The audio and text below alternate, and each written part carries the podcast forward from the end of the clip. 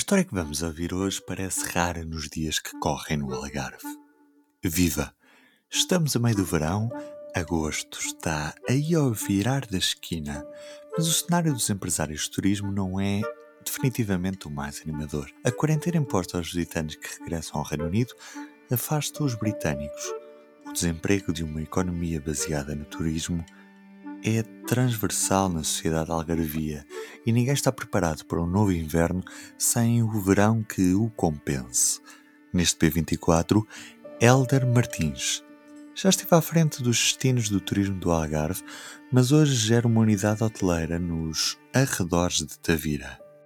O Hotel Quinta do Marco funciona sob a nossa gestão há cinco anos, já tinha mais cinco anos quando o comprámos tem 28 unidades de alojamento, entre quartos duplos, triplos ou familiares, tem entre 20 e 24 funcionários, tem piscina aquecida, tem jacuzzi, sauna, banho turco, eh, um ginásio ao ar livre e está inserido numa propriedade com 18 hectares e com eh, árvores autóctones, entre as quais eh, cerca de 11 mil laranjeiras, alfarrobeiras, oliveiras. Eu diria que tem tudo aquilo que o Algarve interior tem, com exceção das palmeiras, que é algo que normalmente se planta à volta de uma unidade hoteleira. Começamos por recuar um bocadinho até março. Quando é que se viram obrigados a fechar e como é que as coisas aconteceram? Estávamos a viver um ano fantástico, com as expectativas que tínhamos, com eh, os contratos que já tínhamos para alguns eventos, casamentos, e eh, só para ter uma noção, o mês de fevereiro para nós foi um mês fantástico comparado com o ano passado. Em março começou este problema, portanto, mesmo depois de ter sido decretado, digamos, eh, esta, esta pandemia em termos oficiais.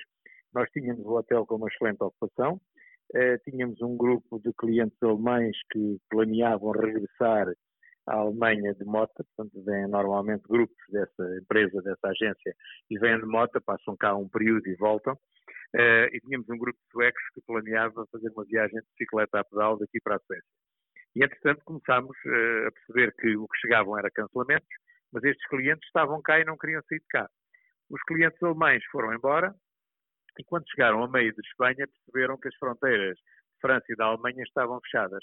Então regressaram e, portanto, ficaram cá mais uns dias. Portanto, nós fechámos efetivamente a 23 de março, quando eh, quer os alemães conseguiram voos para a Alemanha eh, e deixaram cá as motas, e os suecos conseguiram voos para a Suécia. Portanto, não, não mandámos ninguém embora, ficámos à espera até o momento em que os clientes encontraram solução e a 23 de março fechamos. Tivemos já nessa altura os cuidados todos inerentes àquilo que vinha, que embora ainda não se soubesse, mas depois tivemos fechados em layoff, como toda a gente, reabrimos a 8 de junho. Portanto, a 8 de junho, quando reabriram, o que é que estava de diferente no hotel? Bom, um sem número de situações. Então, nós tivemos logo assim que surgiu essa situação o selo Clean and Safe do Turismo de Portugal, uh, reforçámos tudo aquilo que eram perspectivas de limpeza, de higienização, de desinfecção, eh, fizemos também, até além da desinfecção dos espaços interior e exterior, fizemos uma higienização dos colchões, portanto demos a volta completa aos quartos que estavam encerrados há praticamente três meses. Eh, no restaurante foi onde se sentiram as maiores mudanças, portanto deixámos de ter bufês, passámos a ter um pequeno almoço à carta, reduzimos o número de lugares no restaurante, eh, e, portanto, passámos a fazer quer os pequenos almoços, quer os jantares, por reserva e com reserva de hora. Portanto, só aceitamos um determinado número de pessoas no restaurante eh, e no jantar, quer ao pequeno almoço, quer ao jantar. Em termos de piscina, reduzimos o número de sombrinhas e de espreguiçadeiras para que não houvesse tanto contacto. E como o nosso hotel tem todos os quartos com saída direta para o exterior, não tem corredores, não tem elevadores, portanto, essa será uma das razões, para além da sua localização no campo, que temos tido tanta procura e que temos trabalhado tão bem comparativamente com unidades, nomeadamente do litoral. Uhum. Quem é que vos está a procurar mais neste momento? Portugueses? Portugueses, sim, portugueses. Nós sempre tivemos muitos portugueses nas férias escolares e nas férias de verão. E, portanto, agora que há este problema todo em relação aos diferentes países, com os aviões, com a falta de aviões, com, com os problemas que existem, eh, de facto, a maioria são portugueses. Voltámos a ter franceses, voltámos a ter holandeses, mas de resto, basicamente, a grande maioria são portugueses. Mas repare que eh, fechamos junho com 60% de ocupação, vamos fechar julho com mais de 75% de ocupação e a nossa previsão para agosto anda nos 90%. Portanto, sem ter baixado os preços, fizemos uma campanha em que, por exemplo, a pessoa ficava sete noites, pagava cinco, foi a única coisa que fizemos em termos de incentivo, eh, mas o que notamos é, por um lado, clientes que já eram habituais, outros que fomos ganhando e que mesmo depois do 8 de junho já vieram cá mais que uma vez, aos fins de semana, nos períodos que conseguem eh, descansar, mas essencialmente agora, pronto, os franceses também já voltaram a marcar e a França era a nossa primeira nacionalidade estrangeira, mas uh, os portugueses são claramente que é mais aderido. E há uma alteração de padrão de reservas, ou seja, as reservas estão a ser feitas mais em cima da hora? Sim, estão a ser feitas e estamos a ter naturalmente mais cancelamentos, porque, por exemplo, agora que está a surgir este problema em Espanha, uh, começaram a surgir alguns cancelamentos espanhóis, uh, fala que poderá haver talvez algum controle de fronteiras entre França e Espanha e isso também limitará. Portanto, o que aconteceu foi deixar de haver as chamadas reservas não reembolsáveis e passarem todas a ser, eh, digamos, a poder cancelar até 48 horas antes da data. Não tivemos nenhum problema em relação às reservas que tínhamos na altura da, da pandemia, portanto, todos eles eh, receberam o voucher. Tivemos em todas as reservas, e foram muitas centenas, que foram canceladas, apenas dois clientes que nos pediram que devolvêssemos o dinheiro que já tinham pago. O resto, todos receberam o voucher até o fim de 2021 para poderem usufruir. Não, não nos trouxe. E os eventos que tínhamos contratado também todos foram deslocados, uns para o final deste ano e outros para o ano que vem. E conseguiram manter o pessoal que tinham? Sim, sim, mantivemos. Mantivemos e aumentámos. Porque nós já tínhamos feito algumas contratações quando começou. Por exemplo, a pandemia uh, começa aí, a meados de março e nós fizemos duas contratações a 11 e a 13 de março, duas funcionárias. Portanto, nós já tínhamos a equipa praticamente completa para fazer o verão a partir de março e da Páscoa depois começas a trabalhar bem e é sempre em crescente.